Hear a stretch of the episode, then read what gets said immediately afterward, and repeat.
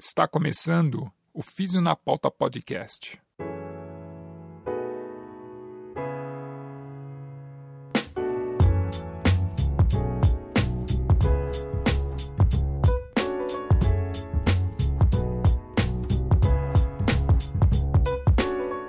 Seja bem-vindo ao Físio na Pauta Podcast. É, a fisioterapia na podosfera brasileira. Meu nome é Eric Lopes e muito entusiasmado eu apresento esse programa. Na pauta do episódio de hoje está o tratamento da dor patelofemoral.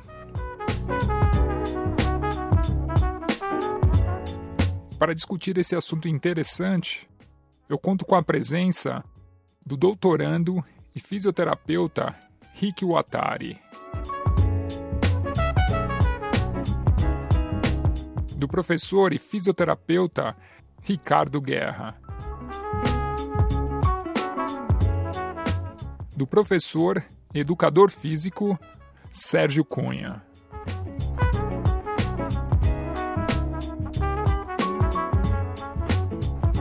Esse episódio é continuação do episódio anterior, onde discutimos as possíveis causas da dor patelofemoral. Se você ainda não escutou o episódio anterior, vai lá e dá uma conferida, pois o que será discutido nesse episódio baseia-se no conteúdo do episódio anterior. Além disso, você conhecerá os participantes desse episódio.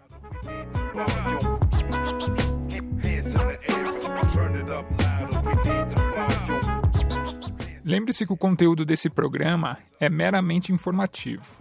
Nenhuma informação deverá ser usada como conselho médico.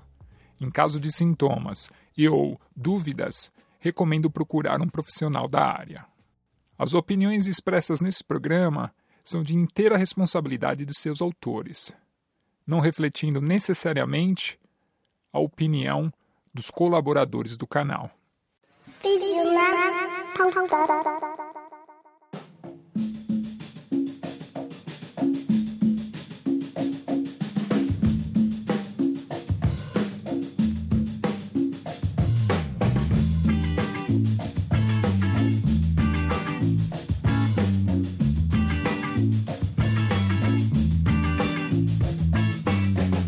Acho que a partir de agora a gente podia discutir um pouco das intervenções que hoje a literatura aí suporta como as mais adequadas para o tratamento ou para a melhora da dor e da função patelofemoral. O que, que vocês Começando do que a literatura traz hoje de maior evidência, a primeira linha de tratamento mesmo, que é a de escolha é, inicialmente é de fortalecimento muscular, né? E principalmente fortalecimento muscular da região do quadril, então glúteo médio, glúteo máximo, é, o fortalecimento de abdutores e extensores de quadril mesmo, e o fortalecimento mais local da musculatura do joelho mesmo, que entraria o quadríceps. Então, 60 a 70% dos pacientes já respondem muito bem a esse tipo de tratamento. Eles já demonstram uma melhora de dor é, e uma melhora da função só com esse tipo de tratamento isoladamente. Então, tem, já existem vários ensaios clínicos que demonstraram isso. E o que se preconiza hoje em dia é realmente o fortalecimento do quadril, que apesar do fortalecimento do quadríceps isoladamente, quando comparado ao fortalecimento dos músculos do quadril isoladamente, eles terem resultados similares, o fortalecimento da musculatura do quadril ele tem uma resposta mais rápida. Então eles o que parece acontecer é que os pacientes respondem com algumas semanas de antecedência com essa melhora da dor. E junto com o fortalecimento do quadril, acho que entra também o fortalecimento dos músculos do core, né? Então tem muita gente que entra com essa abordagem de estabilização do segmento lombopélvico, pensando no transverso do abdômen, inclusive às vezes até no assoalho pélvico, para tentar melhorar essa o alinhamento dinâmico da articulação do joelho através do controle do fêmur. E acho que esse, é, essa abordagem que a literatura traz como a mais eficaz e com maior evidência científica de que funciona. E acho que o segundo maior seriam o uso de órteses plantares, né, para tentar fazer o controle do excesso de pronação do complexo tornozelo e pé é, durante seja corrida, seja marcha.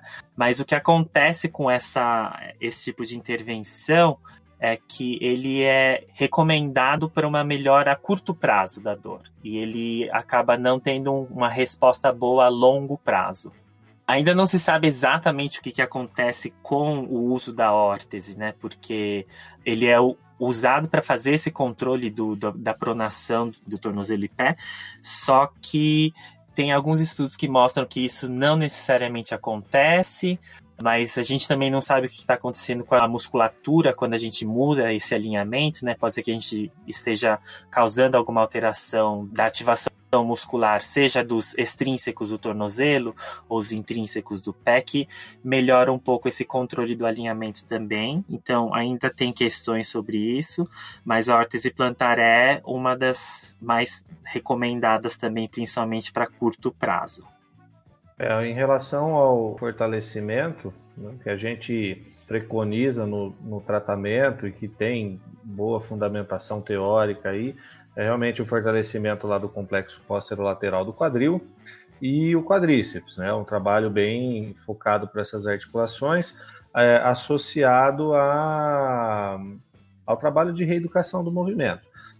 Apesar de haver uma, uma discussão grande né, em relação ao que se consegue né, com esse trabalho de, de fortalecimento, que acho que já tem alguns trabalhos mostrando que você melhorar a força não vai fazer com que a mecânica melhore, né? Um padrão de marcha melhor, sem tanta produção do quadril, valgo dinâmico, rotação interna do fêmur, mas que o fortalecimento, independente dessa correção mecânica, é, realmente auxilia, né? No, no, no tratamento e, e traz bons resultados. Agora, existe uma, uma questão importante, principalmente em relação ao quadríceps, né? Se a dor ela é decorrente de uma perda de força, uma perda funcional do quadríceps, e isso acaba levando é, a alteração mecânica, né? Tem alguns estudos que falam que a perda da força do, do quadríceps, em especial do reto femoral, faz com que o tilt patelar aumente, diminuindo a área de contato mas também existe uma linha de pensamento ao contrário, né? É, de que o quadríceps possa perder qualidade, perder força por uma inibição causada pela dor, né? A, a, dor faz com que o indivíduo diminua o seu uso e mesmo uma inibição reflexa neural faz com que o, o quadríceps perca força. Acho que independente da linha de pensamento, né, em relação a essa causa-efeito, né, quem é o, o causador do que, o trabalho de fortalecimento da musculatura do quadríceps é extremamente importante. Acho que essa linha é, é uma linha que tem se mostrado bem forte no tratamento da dor patelofemoral.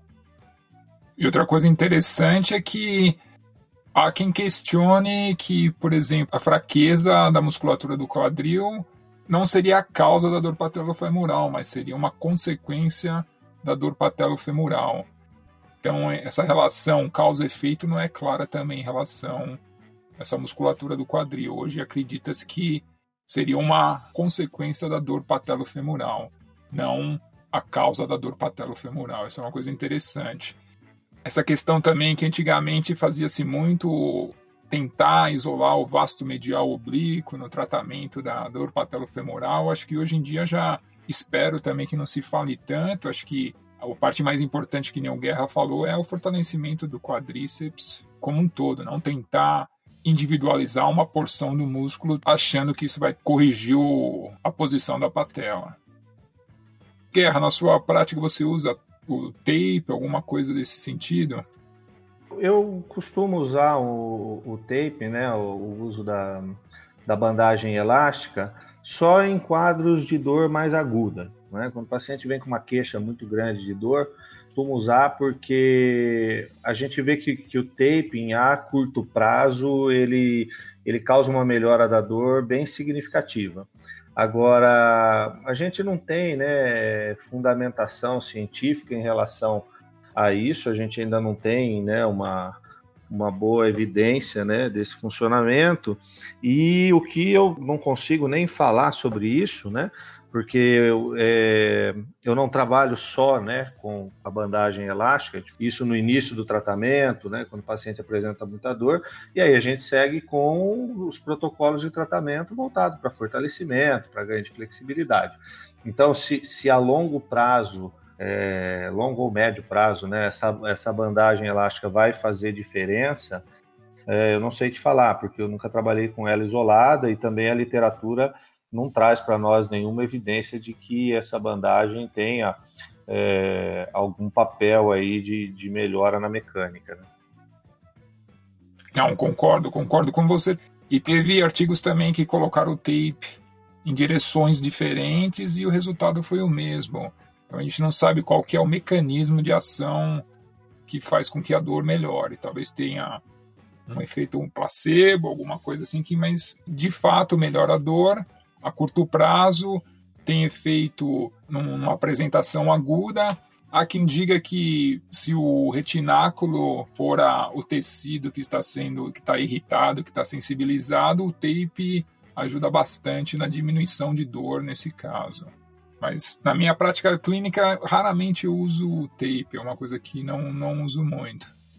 É, acho que adicionando um pouquinho essa questão, realmente o taping é uma caixa preta ainda na pesquisa. Na ciência, a gente ainda não encontrou uma forma de investigar quais são os exatos efeitos que o, os mecanismos, na verdade, que o, o taping tem para trazer esses efeitos, mas de fato que ele causa alguma coisa, causa, e parece não ser só somente placebo, né?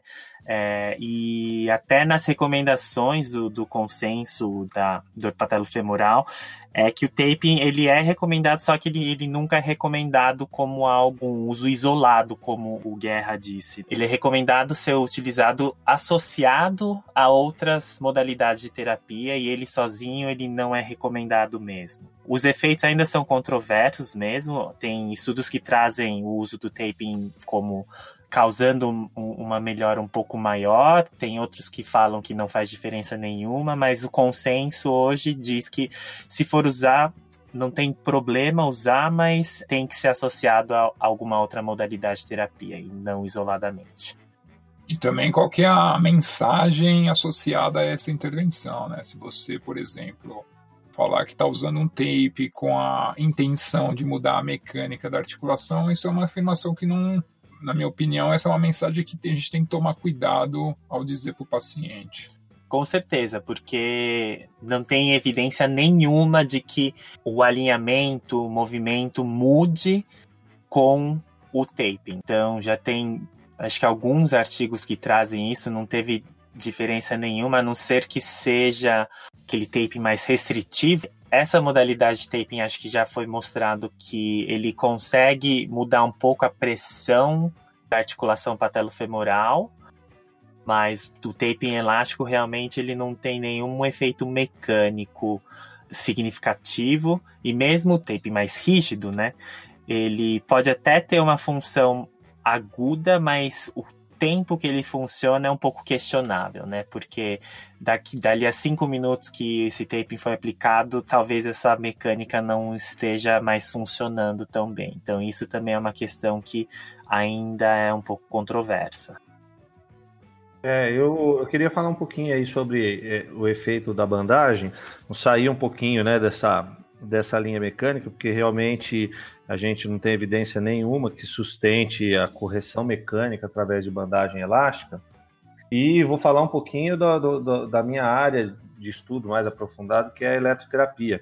É, uma das hipóteses dos resultados com o taping na, no tratamento de dor articular é a estimulação de terminação nervosa livre na pele, né? um efeito semelhante ao que se faz com corrente TENS é, de você estimular os mecanorreceptores e você conseguir uma, um controle nos mecanismos de modulação da dor. E aí vem um aspecto interessante, né? Que se essa né, for realmente a linha correta de efetividade da bandagem e ela seguir mais ou menos a efetividade da eletroestimulação para controle de dor, é, existe um efeito de tolerância ao estímulo bastante rápido. Então, se pega, hoje já tem trabalhos com corrente TNS que mostram que quando você trabalha com esse tipo de estímulo para controle de dor, se você fizer um estímulo semelhante é, diariamente, a partir do quinto dia, você já não tem resposta nenhuma no controle da dor. Resposta nenhuma, nenhuma. Então, como o, o, o, taping ela é uma bandagem que você coloca e ela vai ficar com um estímulo constante na pele, é, se seguir essa linha de pensamento, ela vai ter uma tendência de realmente a médio prazo não conseguir mais fazer o controle da dor, né? E sim a curto prazo. E é muito pensando nisso que na minha prática clínica eu uso bem pouco, né, o taping e só uso realmente quando o, o, paciente tem uma queixa muito significativa de dor, um quadro muito agudo de dor, inclusive com dor ao repouso. Então, acho que essa, essa é uma linha que, que eu costumo seguir é, de pensamento em relação é, ao visto que a gente não tem ainda muita evidência para sustentar o trabalho. É, eu gostaria de falar assim, estou gostando muito da, da, do nível da discussão. E quando a gente fala, por exemplo, na avaliação do trabalho de força, e aqui no artigo aparece uma coisa que me chamou a atenção, né, o pique quadríceps load, a gente está muito preocupado com valores de pico, a gente não está olhando o movimento todo, quando você fala do corredor ou quando você fala do, do, do não atleta em movimentos funcionais do seu dia a dia, e que a gente tem que avaliar esse quadro, esse, treina, esse tratamento, esse treinamento, em toda essa amplitude do movimento. Eu lembro que a gente fez aí, não sei se você lembra, um, uma avaliação sua com o isocinético, e que o valor da, da, da subida do pico para chegar no pico de torque era diferente por conta de uma lesão que você tinha tido enquanto atleta, né? É, então ainda acho que acho que ainda falta um pouco, e mesmo essa coisa do tape, também eu, eu concordo plenamente com vocês, não, não sou da área clínica, mas da, da, no dia a dia de treinamento a gente percebe um pouco isso. E a, tudo bem, se você for tirar o quadro agudo de dor, pode ser interessante, inclusive para você poder melhorar o, o, o, fortalecimento dos músculos principais envolvidos nisso. Então, as coisas estão interligadas, totalmente interligadas, mas que muitas vezes o problema é na forma que a gente faz a avaliação ou, como eu falo muito no caso dos alongamentos, a questão de ser protocolo dependente, depende muito do protocolo que eu uso para aquela para aquela atuação. Então, tirar a dor do paciente para poder corrigir aspectos biomecânicos, aspectos bioquímicos, aspectos desse tratamento, me parece interessante, desde que você não dê essa, essa âncora, essa, essa muleta para sempre para o paciente. É, acho que é deixar claro o objetivo, o porquê está sendo feito e o quanto vai ser feito, e que não é a solução, não é aquilo que vai alterar ou que vai fazer com que a coisa mude, né? Eu concordo com tudo que foi dito e é bem essa linha mesmo. A gente precisa tomar cuidado com o que a gente fala para o paciente, sem ter essa evidência clara na cabeça. Às vezes a gente usa uma, uma hipótese do que possa ser o mecanismo para explicar como que isso vai melhorar o paciente, mas a gente tem que tomar cuidado com isso mesmo, como você falou, Eric. E eu acho que a abordagem, o, o que foi dito aqui, está perfeito. é, é usar quando necessário e pensando no mecanismo que a gente tem à nossa disposição agora. Eu gostaria de, de discutir um pouquinho o papel da, da, da, flexibilidade muscular, né, do exercício de alongamento, visto que é uma, uma modalidade que, assim, é, durante muitos anos, né, o serviço de fisioterapia utilizou dessa modalidade no tratamento do dor patelo-femoral, mas a gente vê que nas recomendações atuais ela praticamente sumiu, né? E quando a gente vai procurar né, trabalhos sobre o assunto, a gente não encontra. Então, não é que a gente encontra trabalhos que mostrem que o alongamento não ajuda.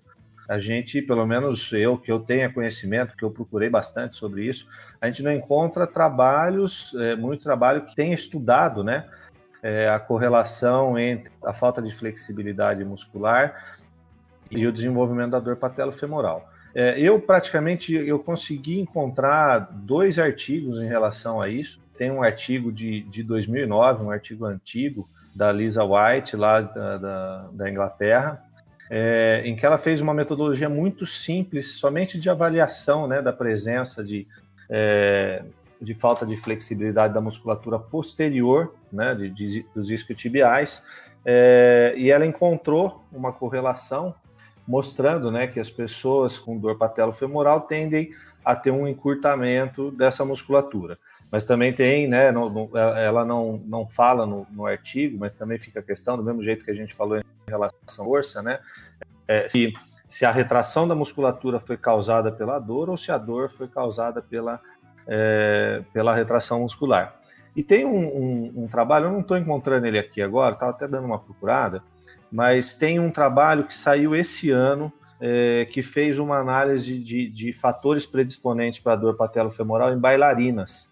É, e foi encontrado que nas bailarinas mais jovens, né, na, na pré-adolescência e adolescência, é, há um predomínio de encurtamento de, de musculatura isquiotibial é, nas que desenvolvem dor patelofemoral em bailarinas. Então, eu acho que apesar da gente não ter a recomendação desse tipo de intervenção atualmente para o tratamento da dor patelofemoral, eu acho que é um assunto que eu gostaria de discutir, se vocês concordarem, lógico.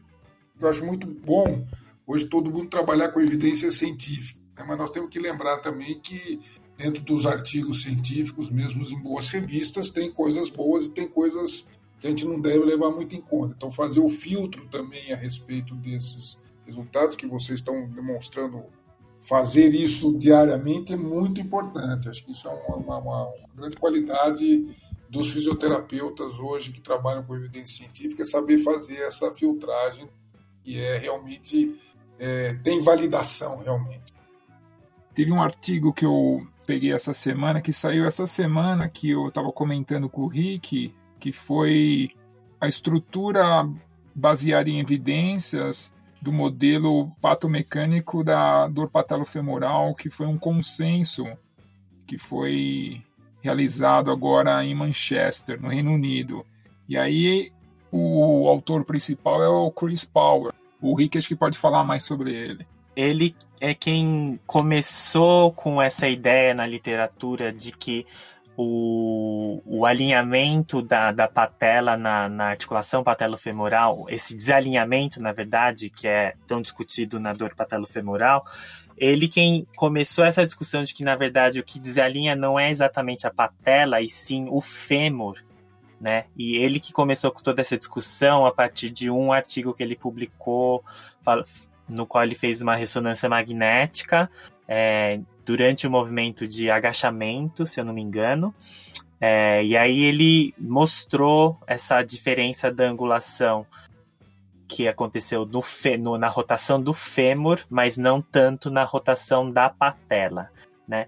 Que é, é até interessante essa visão que ele tem, uh, faz muito sentido, só que o, o interessante também é, por, é que ninguém realmente reproduziu né, os resultados que ele fez. Ele sempre se baseia nesse mesmo estudo e todo mundo meio que aceitou essa teoria, mas uh, a evidência também não é tão forte, na verdade, porque ele só consegue mostrar isso nesse artigo e nunca mais foi demonstrado, se eu não me engano. O resto das, das evidências, na verdade, foram só pela análise cinemática de um, do movimento mais externo, né? Mas tá aí, ainda é um, um, uma teoria que é forte na, nessa linha de pensamento do, da mecânica por trás da dor patelofemoral. Então, nesse, nesse estudo que eu comentei sobre os, o consenso, uma das declarações desse consenso foi que pessoas com, com dor patelofemoral exibem uma, um encurtamento da, da, musculatura do quadríceps e dos isquiotibiais. Entretanto, em estudos prospectivos, a ligação entre a, o encurtamento muscular e o desenvolvimento da dor patelofemoral é inconsistente. A gente não consegue hoje em dia fazer uma associação clara desse, desse encurtamento muscular sendo causa da, da dor patelofemoral. Foi um dos das declarações. É, é, esse consenso, né, ele tem um, um, texto bastante interessante, eu já li, é, em relação a, a, ao desenvolvimento, e, e, eu concordo com o que está escrito aí, que é o seguinte, né, o encurtamento muscular, tanto de, de, de isquiotibiais quanto do, do quadríceps, ele não é um, um fator né, que você pode é, considerar como uma, uma causa direta né, do desenvolvimento da dor patelofemoral. Tanto é que você tem muitas pessoas com curtamento severo de musculatura de cadeia posterior e que não desenvolvem a dor patelofemoral. Então eu acho que o encurtamento muscular ele é um, um, um a mais, né, um fator a mais é, no quadro de dor patelofemoral. Então, que eu, o que eu coloco né, na minha prática clínica e que é, a gente não encontra né, nas recomendações e que eu acho importante é que os, os pacientes com dor patelofemoral que apresentam né, um, um encurtamento significante da musculatura de, de, coxa, tanto posterior quanto anterior, é, precisam desse trabalho de alongamento. E eu, assim, no, no meu dia a dia, eu vejo uma resposta é, bem rápida no, no, no, controle da dor e, e melhora de, de função é, com esse trabalho de alongamento. Então, o que eu acho que precisa ser discutido e que a gente não vê né, muito é, na literatura é, o quanto você adicionar o exercício de alongamento a um protocolo de tratamento, o quanto isso traria de benefício.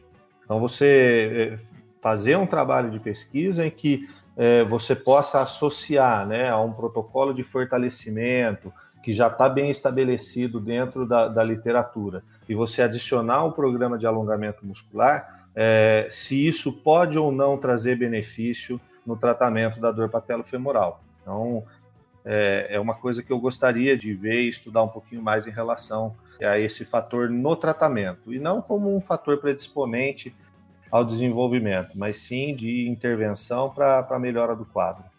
Para mim, uma, uma, coisa em relação ao alongamento é a questão da qual seria o efeito, né? A partir do que, fazendo um alongamento, o que, que você vai atingir com esse alongamento? Será que é possível hoje em dia, com alongamento, alterar o comprimento muscular? Ou será que a gente é, capaz apenas de aumentar a tolerância, a extensibilidade do músculo? Esse, hoje, quando a gente se fala em alongamento, existe esse, esse debate, existem esses dois modelos, essas duas teorias, né?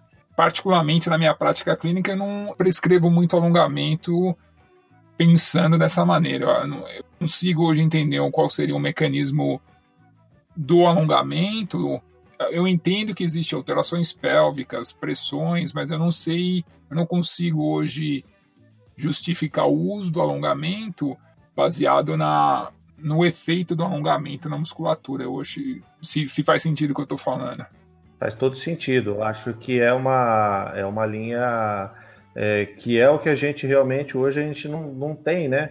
Para a gente poder definir dentro do nosso tratamento. É isso que você, que você falou mesmo, Eric a gente vai conseguir melhorar o comprimento muscular ou não? Então, é uma, é uma dúvida é, bem pertinente que a gente tem hoje e que, sem dúvida, é, dificulta né, para a gente é, indicar ou não o uso do alongamento. Eu acho que um outro ponto importante é, é exatamente essa diferenciação. Será que essa. Porque até nesse artigo ele fala de, de não exatamente de encurtamento, mas ele fala de tensão, né? É, ele fala de tightness e não exatamente de shortening. Então, correto, que, correto. que é, é, é, é, tensão e não exatamente de encurtamento. Porque encurtamento significaria que a gente tem uma, um, uma, um menor número de sarcômeros em série nessa, nesse músculo, e aí o efeito que o alongamento gostaria de ter seria é esse efeito de aumento de número de sarcômeros em série dentro da fibra muscular. É um pouco difícil a gente dizer se realmente tem fisicamente, histologicamente, um encurtamento muscular ou se essa tensão está sendo causada simplesmente por uma alteração do recrutamento muscular e do comportamento motor. E eu, particularmente na minha linha de, de raciocínio clínico, eu vou mais para o lado de que isso é uma questão de alteração de recrutamento muscular e que se é uma alteração de recrutamento muscular, o alongamento acaba sendo um. É, a gente está tentando eliminar algo que é um efeito e não uma causa. E a causa estaria mais no comportamento motor como um todo. E o, o alongamento em si, ele acaba sendo. Ele pode ser benéfico, acho que a curto prazo, talvez, mas a gente acaba não resolvendo o problema só com alongamento, né? E nessa questão de adicionar alongamento ou não adicionar alongamento, eu acho que se a gente consegue atacar o foco do problema, a causa do problema, então vamos dizer que essa pessoa está tendo um recrutamento muscular aumentado dos músculos da coxa, né, seja anterior, seja posterior, por exemplo, hipoteticamente por uma falta de uso de musculatura de quadril, então a gente precisa dar capacidade para esse paciente de utilizar essa musculatura do quadril para conseguir relaxar a musculatura da coxa. E acho que essa alteração da tensão vai vir automaticamente a partir do momento que a gente conseguir ensinar esse paciente a usar um controle motor diferente. Uh, acho que isso não é tão baseado em evidências, essa minha colocação, mas é, uma, é baseado um pouco nessa linha de raciocínio clínico. Mas eu acho interessante o que o Guerra falou, que assim, a gente tem o que tem na evidência, mas a gente tem a nossa experiência clínica. Eu acho que a parte de experiência clínica, o que ele faz e o que ele vê na, na prática, isso é uma coisa importante que tem que ser colocado, tem que ser discutido. A gente pode. Não é que eu esteja dizendo que uma coisa é errada, uma coisa é certa. Eu acho que a, os estudos têm suas limitações e as coisas que a gente faz na clínica também é importante e os resultados que a gente seria uma anedota, mas é uma informação, uma opinião. Acho que faz parte também do, do tratamento, da maneira que a gente trata o paciente. Não, eu queria perguntar para o Rick se ele tem acompanhado alguns trabalhos do professor Walter Zog, porque o, Walter trabalha muito nessa linha né, da, da dos sarcômeros em série, da mecânica muscular. Eu estou já um pouco afastado, já faz cinco anos que eu, que eu estive aí. Me parece que ele trabalha bastante com isso e com bastante aplicação na prática também dos tratamentos médicos fisioterapeutas. Os últimos trabalhos que ele tem feito foram mais com a questão de eletroestimulação e imobilização, né? O quanto é, a eletroestimulação e a imobilização podem ou não alterar o número de sarcômeros em série e realmente alteram. Então, dependendo do, da posição em que a articulação é imobilizada, vai ter uma alteração de número de sarcômeros em série. Então, se for numa posição encurtada, vai diminuir o número de sarcômeros. Se for numa posição alongada, vai aumentar o número de sarcômeros. E com a eletroestimulação, esse processo é, ele parece ser um, acelerado mas eu acho que é, em questões outras de aplicação clínica, como efeito de um exercício de alongamento, eu acho que não tem, até porque é um pouco difícil de fazer. Então, o mais próximo a isso seria o modelo de imobilização numa posição é, de alongamento. Mas o problema desse modelo é que o alongamento não tem, na verdade, esse tempo de aplicação né? A gente, na verdade, faz séries de 30 segundos, então a gente não deixa a articulação naquela posição durante um tempo tão longo assim. Mas que existe essa alteração histológica de, de números sarcômeros de série, existe. Agora, se o alongamento é capaz ou não de fazer isso, isso ainda é uma questão que não foi respondida, acredito. É, essa é realmente o, o que o Rick falou, tá, na minha opinião, corretíssimo. É, o que, assim, que a deficiência né, no comprimento do músculo ou na tensão do músculo, a flexibilidade, é, tem influência na dor, é, aparentemente isso tem realmente. Agora, a questão é até quanto o exercício de alongamento pode trazer melhora nesse aspecto. Né? A gente vai conseguir, com um período curto lá de 30 segundos, algumas repetições, melhorar né, esse aspecto é, da musculatura, dando mais flexibilidade, mais, mais é, capacidade de amplitude de movimento para esse músculo. Eu acho que essa é uma questão importante e que a gente realmente não, não tem resposta em relação a isso. Eu vou falar, né? Eu participo de um grupo de pesquisa lá da Unifesp em que a gente trabalha muito com tendão, né? Todos os trabalhos que a gente tem proposto de pesquisa lá tá com base em, em tendões. E o que a gente tem estudado em relação à musculatura né, de, de quadríceps e disco isquiotibiais, é, que inclusive tem dois trabalhos bem recentes, um, um que saiu ano passado em relação à flexibilidade do reto femoral, saiu na, na Physical Therapy in Sports, e um outro que saiu esse ano, tá? no, no, no Journal of Sport Rehabilitation, é, que mostra que o encurtamento de isquiotibiais, o encurtamento de reto femoral e o tilt posterior da pelve são fatores que aumentam muito a carga para o ligamento patelar. Né? Então, se a gente for pensar né, na dor patelofemoral, é, que está diretamente relacionado né, ao estresse no, no, tendão patelar, porque se você tem um aumento no estresse do tendão patelar, consequentemente você vai ter um aumento de pressão né, na articulação patelofemoral. Então, a gente vê que, que esse aspecto ele é importante no desenvolvimento da dor, pelo menos na minha opinião é. Aí a questão realmente é essa, né? Do, do, quanto a gente consegue melhorar isso com os exercícios simples de alongamento que a gente faz na clínica. E o lance é que a gente tem muito efeito que são efeitos inespecíficos, né? A gente tem a melhora da dor, mas não tem, a gente não alcança esse objetivo, mas houve a melhora da dor. Então a gente culpa essa melhora pelos efeitos inespecíficos. Aí é aquela questão da holística do paciente, de como a gente encara tudo isso, né? Eu queria colocar só um, um contraponto, ser um pouco polêmico aqui com Guerra é, sobre a questão do essa tensão aumentada do, dos isquiotibiais, do quadríceps e a, a questão do, da posi do posicionamento do, da pelve, né? Porque quando a gente avalia o posicionamento da pelve, geralmente a gente, se, a gente fala isso numa posição bípede estática, sobre a, o ângulo de retroversão da pelve nessa posição. E quando a gente fala de flexibilidade, a gente fala no, no, na posição de alongamento máximo da musculatura. Posicionamento articular que causa maior alongamento da musculatura.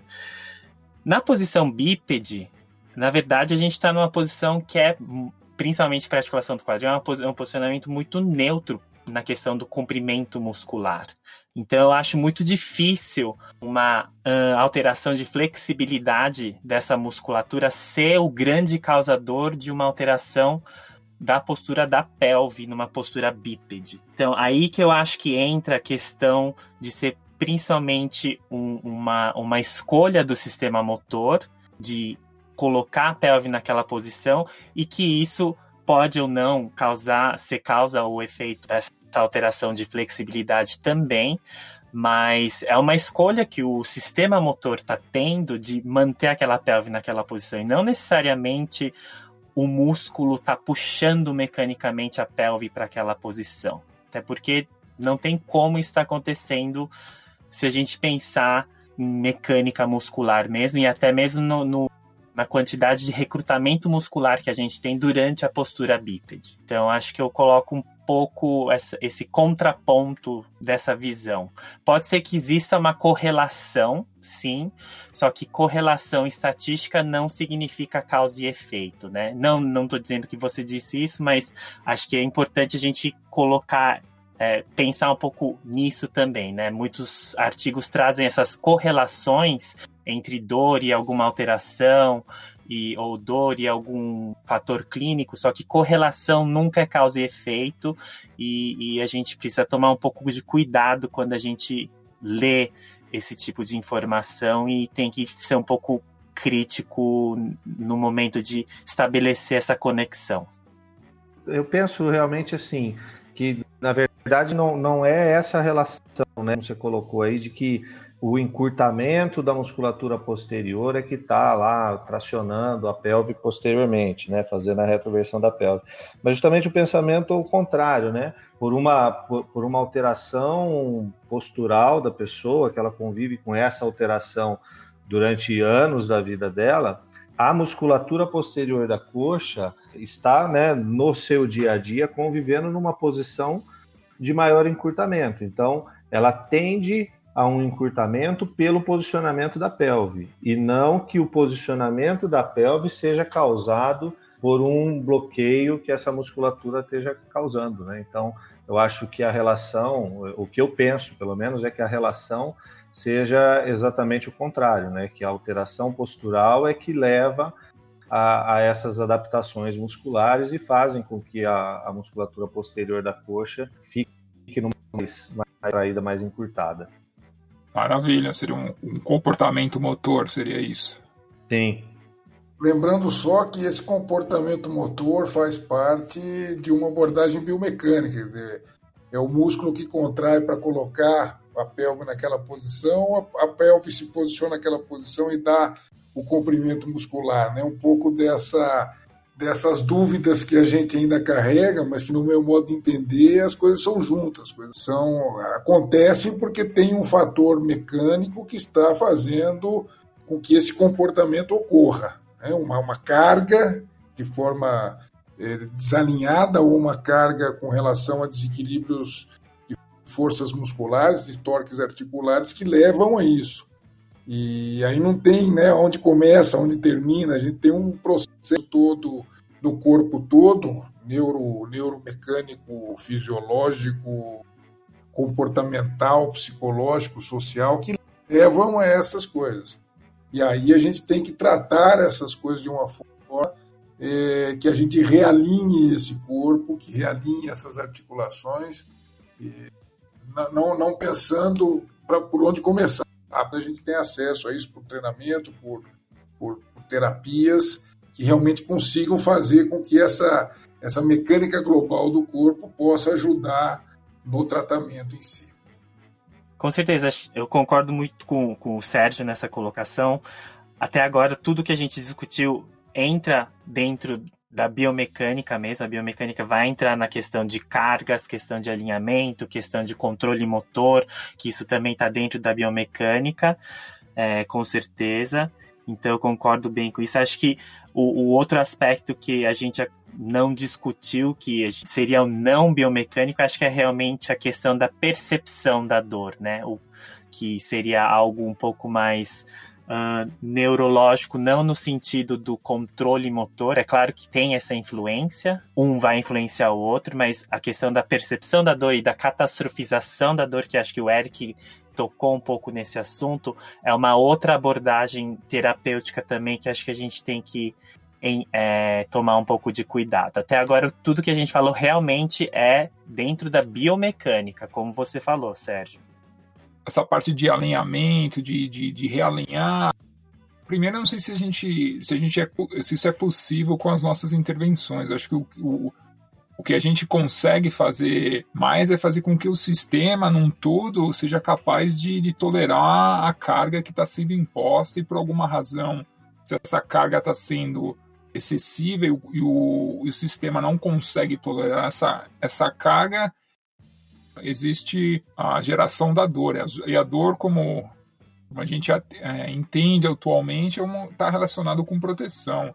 Então, a partir do momento que o sistema como um todo é sobrecarregado e existe o, um, aí entra a parte cognitiva, entra a parte é, do comportamento físico, motor dessa pessoa, assim, acho que a gente hoje em dia consegue mais não alterar, por exemplo, aspectos biomecânicos, cinemáticos, mas assim, a gente consegue mais é fazer com que esse sistema consiga tolerar um pouco mais de, de carga ou adaptar ou condicionar esse sistema aí a, a tolerar a carga que, que seja necessária para a atividade física.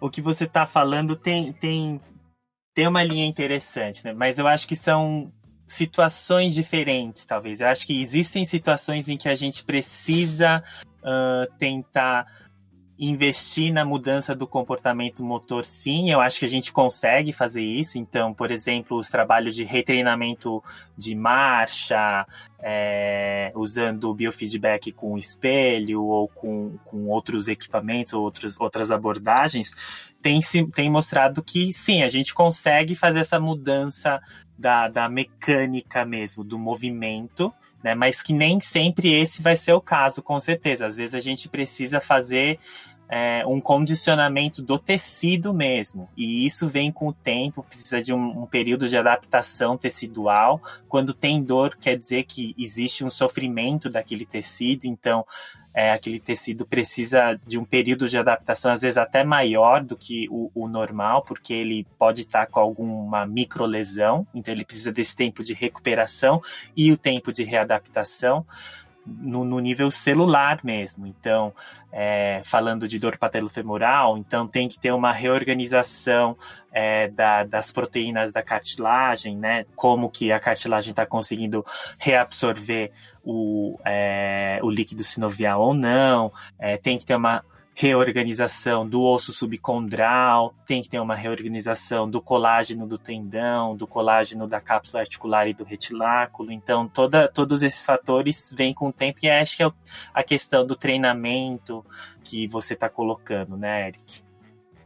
Eu acho que tem uma coisa importante nisso, só, só para ser, ser breve, gente deve esse movimento, essa postura deve ser ensinado já para a criança, né, nas próprias aulas de educação física. Isso deveria ser o papel dos profissionais de educação física para ensinar esse comportamento motor, esse controle motor através de atividades e de correções dessas atividades. Tenho visto muito a molecada que chega, por exemplo, na Unicamp e não sabe nem correr direito. Então, acho que esse também é um fator educacional importante. É, eu, eu queria só colocar que eu achei que, que o Rick falou um negócio importantíssimo aí. É, aqui em Campinas, a gente tem um, um, grupo que eu participo, que é o CERT, que é o Centro de Estudo em, em, Reparo Tecidual, que é coordenado, inclusive o Sérgio conhece, né, pelo, por um ortopedista, que é o Renato Bevilacqua de Castro, e mais um outro ortopedista lá de Vitória, que é o João Paulo Leite em que a gente estuda bastante né, o, o, o papel do, das terapias regenerativas no tratamento de problemas articulares, musculares e tendinosos. E o que a, a literatura tem trazido muito para a gente é que na dor patelofemoral, especificamente, a infiltração de ácido hialurônico né, intracapsular na articulação patelofemoral faz uma resposta muito grande na redução da dor, né? Porque o ácido hialurônico ele tem esse, esse papel de, de aglutinação do, dos proteoglicanas, melhorando a qualidade do, do, líquido sinovial. Porque o líquido sinovial, né, de uma articulação que está sofrendo com um processo degenerativo, ele é um líquido sinovial que tem características de exudato inflamatório. E o ácido hialurônico é capaz de, de fazer uma melhora nessa qualidade. Então, o que o Rick falou, né, de, de você ter aí uma melhora sustentada, uma melhora a longo prazo, depende muito disso também, né? De melhora na, no aspecto celular da cartilagem articular e do osso subcondral. Então, esse, esse aspecto biológico a gente também tem que levar em consideração e estar tá atento a isso, né? Isso não é uma resposta que você tem a curto prazo, né? Então, a gente precisa respeitar é, esse prazo de recuperação biológica do tecido para a gente ter uma uma boa resposta ao tratamento.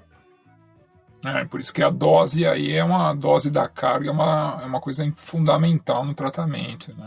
E acho que um ponto importante também é, é essa questão do quanto de carga, né? Que é, muitas vezes as pessoas têm essa, essa noção de que a carga é ruim para cartilagem, mas na verdade a cartilagem é um tecido que necessita de carga, né?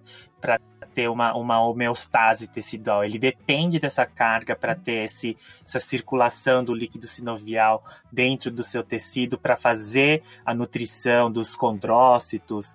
Eu vejo muita gente quando fala de tratamento, fala assim, repouso total, mas esse repouso total não é exatamente legal para cartilagem, né? Se, for, se a gente pensar na, no sofrimento desse tecido, porque ele depende de uma carga ideal mesmo. Então, ficar um tempo, sejam duas semanas, sem fazer atividade física, também acho que não é a resposta para recuperação tecidual. É uma, um manejamento diferente, né? É, não tirar totalmente essa carga, mas remanejar essa carga com frequências diferentes e de formas diferentes. Maravilha. Queria agradecer a todos. Eu acho que é, para mim é muito gratificante ter a presença de vocês e entender qual que é a proposta do, do podcast. Eu acho que a gente tem que divulgar informação, a gente tem que divulgar nossas opiniões, a gente tem que levar o conhecimento científico, aquilo que a gente hoje tem acesso e a gente tem muita gente que não tem esse acesso. O fisioterapeuta no Brasil Acho que tem uma carência de informação e a minha intenção é contar com pessoas como vocês para poderem acrescentar e divulgar opinião, divulgar informação. Então, queria agradecer mais uma vez a presença de todos. Muito obrigado por acreditar aí no, no programa e por ter participado, por ter despendido um pouco tempo da vida de vocês aí para se dedicar a esse tipo de, de ação. Isso fico muito feliz. Bom, eu queria, em primeiro lugar, agradecer o convite mesmo. Acho que foi muito bacana estar aqui com, com esse grupo. Acho que foi uma discussão de alta qualidade, gostei muito. Queria te parabenizar pelo trabalho, acho que é um trabalho muito importante. Como você disse, realmente eu acho que os fisioterapeutas eles têm uma carência desse tipo de informação. É, e acho que esse tipo de trabalho de divulgação facilita o acesso à informação para o profissional ser um pouco mais crítico, para o profissional ter um, uma melhora do seu próprio trabalho. E acho que você está de super parabéns, é uma iniciativa extremamente importante, extremamente adequada. E agradeço muito a oportunidade de, de participar aqui. Obrigadão. Queria muito te parabenizar pelo trabalho. Acho uma iniciativa fantástica, eu acho que é extremamente necessária. É, gostei demais de conhecer o trabalho, conhecer vocês aí. E realmente, né, eu acho que é fundamental, porque no Brasil a gente vê que existe uma distância muito grande né, entre a ciência e a clínica. Né? Uma, uma grande parte dos fisioterapeutas faz clínica, mas sem ter acesso é, qualificado ao conhecimento científico. Então, é, acho bastante importante, muito, muito válido esse trabalho. Então, gostaria muito de parabenizar vocês aí. Agradeço novamente pelo convite e de minha parte, com certeza vou divulgar cada vez mais aí o trabalho que você vem fazendo. Muito obrigado. Agradeço também ao, ao, Sérgio, né, pela, pela oportunidade de ter me procurado aí quando surgiu essa oportunidade dessa conversa. Ô, Gui, eu quero também te parabenizar pelo, pelo, pelo projeto aí do Piso na Pauta. E fiquei muito feliz de ter participado, de ter conseguido né, me juntar a vocês aí. Com certeza, esse, esse conhecimento que eu adquiri bastante nesses dias aí de preparação e hoje conversando com vocês, vou levar para os meus alunos na disciplina de treinamento esportivo. O Ricardo já ministrou aula para mim, quem sabe a gente consegue de novo, né, Ricardo? E vou levar isso daí para eles estarem atentos a essa, a essa infinidade de assuntos, de temas extremamente importantes, não só para o fisioterapeuta, como profissional de educação física também. Então, muito obrigado para vocês todos por essa oportunidade. E era um tema que a gente vai, pode ficar discutindo várias vezes, então, tendo outro, outras oportunidades aí, eu estou à disposição. Se vocês acharem que é importante, pode me chamar que eu estou à disposição, tá bom? Um grande abraço para vocês. Não, muito obrigado. Eu que agradeço mais uma vez. Esse foi mais um Físio na Pauta.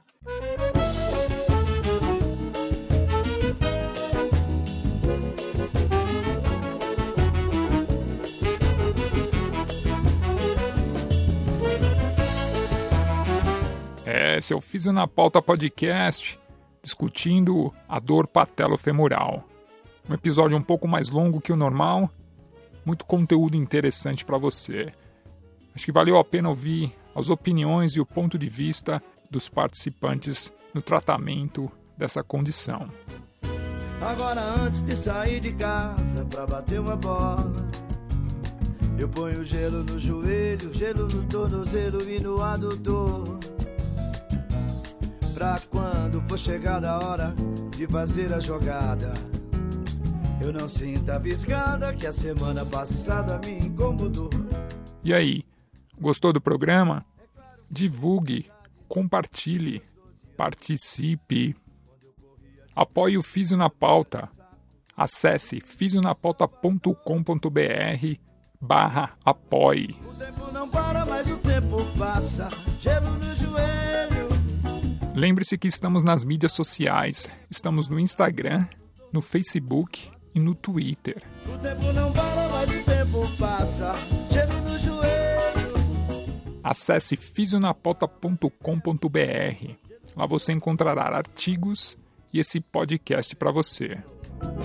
O tempo não para, mas o tempo passa. Gelo no joelho.